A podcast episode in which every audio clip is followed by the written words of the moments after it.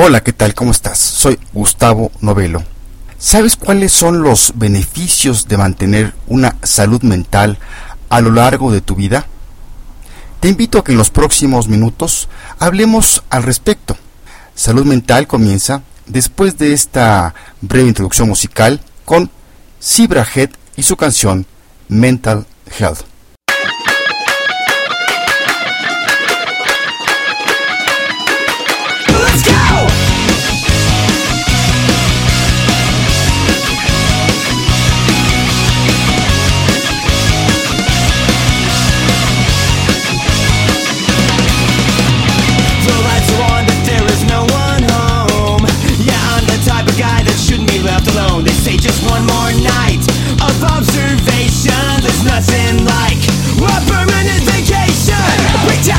to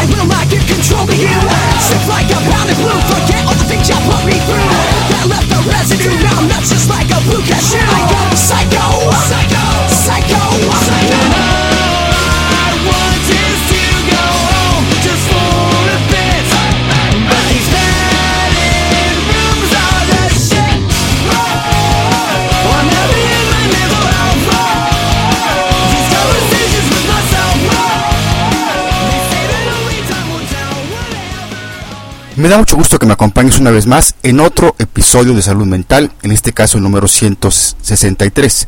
Soy Gustavo Novelo y te saludo desde el Centro de Psicoterapias México en el World Trade Center desde mi bella capital mexicana.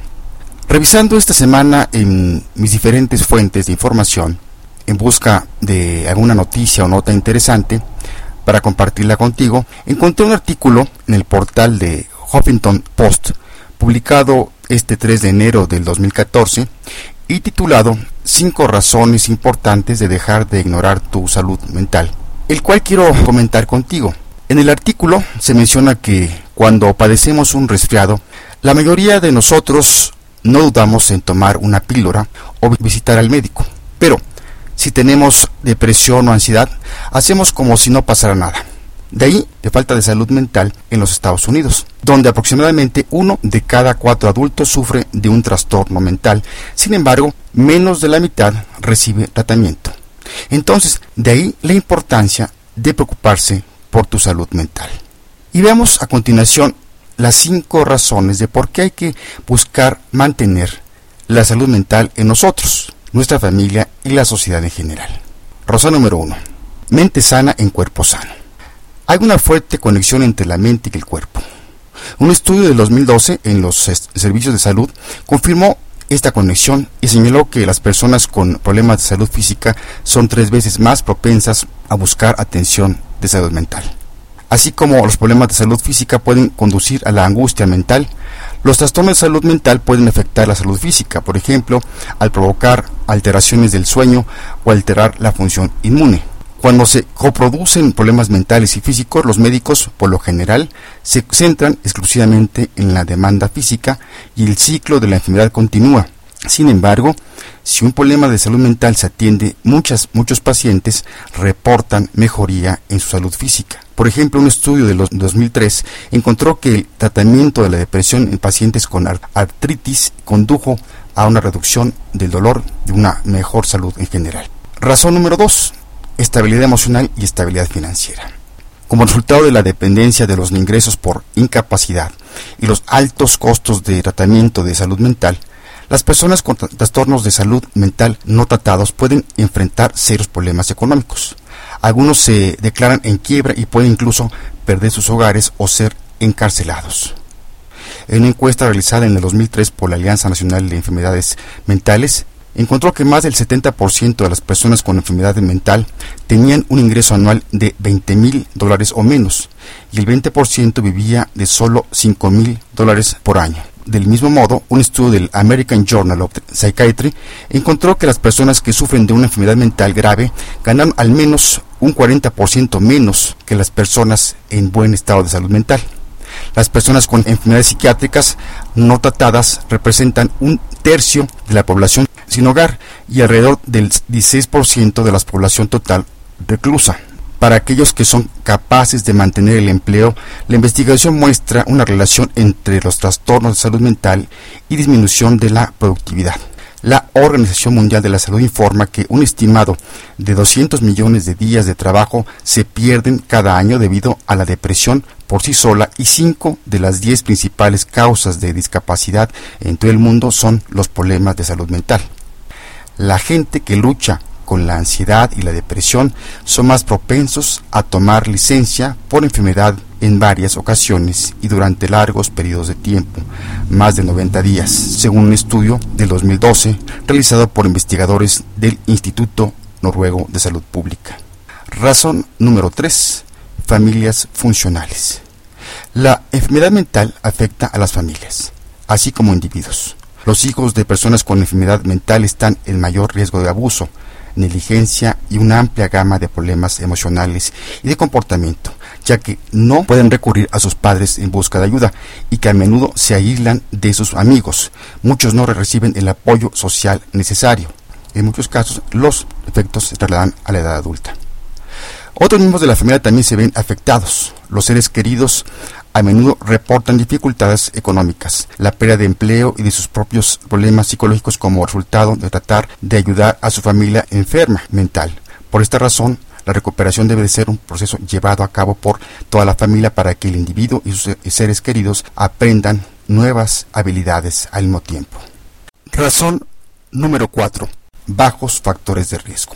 Algunos estudios sugieren que las personas con enfermedades mentales no tratadas, especialmente en conjunción con otros factores de riesgo, pueden estar en mayor riesgo de cometer delitos violentos o más probablemente convertirse en víctimas ellos mismos. El riesgo aumenta sustancialmente cuando la persona consume drogas o alcohol o tiene síntomas agudos o no tiene idea de que padece una enfermedad o tiene una pobre adherencia a la medicación. Muy a menudo los actos de violencia perpetrados contra los miembros de la familia o alguien en estrecho círculo social del individuo. Aunque muchos crímenes contra las personas con trastornos psiquiátricos graves nos informan, han habido muchos casos de abusos aprovechando sus circunstancias. Además, se han reportado asaltos, violaciones y asesinatos, en particular contra las mujeres con esquizofrenia. Un estudio de Carolina del Norte en los servicios psiquiátricos encontró que las personas con trastornos psiquiátricos graves que no estaban tomando sus medicamentos tuvieron 2.7 veces más probabilidad de ser víctimas de un crimen violento que la población en general. Razón número 5. Una vida más larga y feliz. Según un estudio de 2012 del British Medical Journal, las personas con problemas de salud mental, incluso leves, pueden tener una esperanza de vida más baja. Las personas con los niveles más altos de depresión o ansiedad tenían un riesgo de muerte que aumentó a la friolera de 94%, con mayor frecuencia en relación con las enfermedades del corazón. Las personas con problemas de salud mental, especialmente con síntomas leves de ansiedad o depresión, a menudo no son detectadas por los médicos y profesionales de la salud mental, teniendo graves repercusiones para ellos mismos, sus familias y la sociedad en general. Incluso si tú eres capaz de trabajar, cumplir con las responsabilidades familiares y de otra manera de funcionar en la vida diaria, los problemas de salud mental pueden tener consecuencias graves. Como reflexión final, podemos decir que al cuidar de tu mente, así como tu cuerpo, no solo vas a vivir más tiempo, sino con mejor calidad de vida. Afortunadamente contamos con muchos recursos en la actualidad que nos permiten alimentar nuestro interior para estar en armonía con nosotros mismos y con los demás y contribuir a un mundo mejor. Si quieres profundizar más, está el libro titulado Guía Práctica de la Salud Mental del autor Alfonso López Caballero, editorial CCS. Y aquí la frase del, del episodio de hoy del escritor mexicano Domenico Sieri Estrada que dice, el buen humor es síntoma de salud mental. Pues bien, llegamos al final de este episodio número 163. No sin antes decirte que nos puedes escribir o escuchar o bajar los episodios anteriores entrando a nuestro portal www.psicoterapias.mx y también te puedes suscribir en la iTunes Store para que de manera automática se baje a tu dispositivo en cuanto subamos cada episodio. Vamos a concluir esta ocasión con Zebra Head y su canción Mental Head. Me despido de, de, ti desde el Centro de Psicoterapias México, en el World Trade Center, desde la bella capital mexicana. Te mando un fuerte abrazo donde quiera que te encuentres, en tiempo y lugar. Soy Gustavo Novelo. Nos estamos escuchando por aquí. Hasta entonces.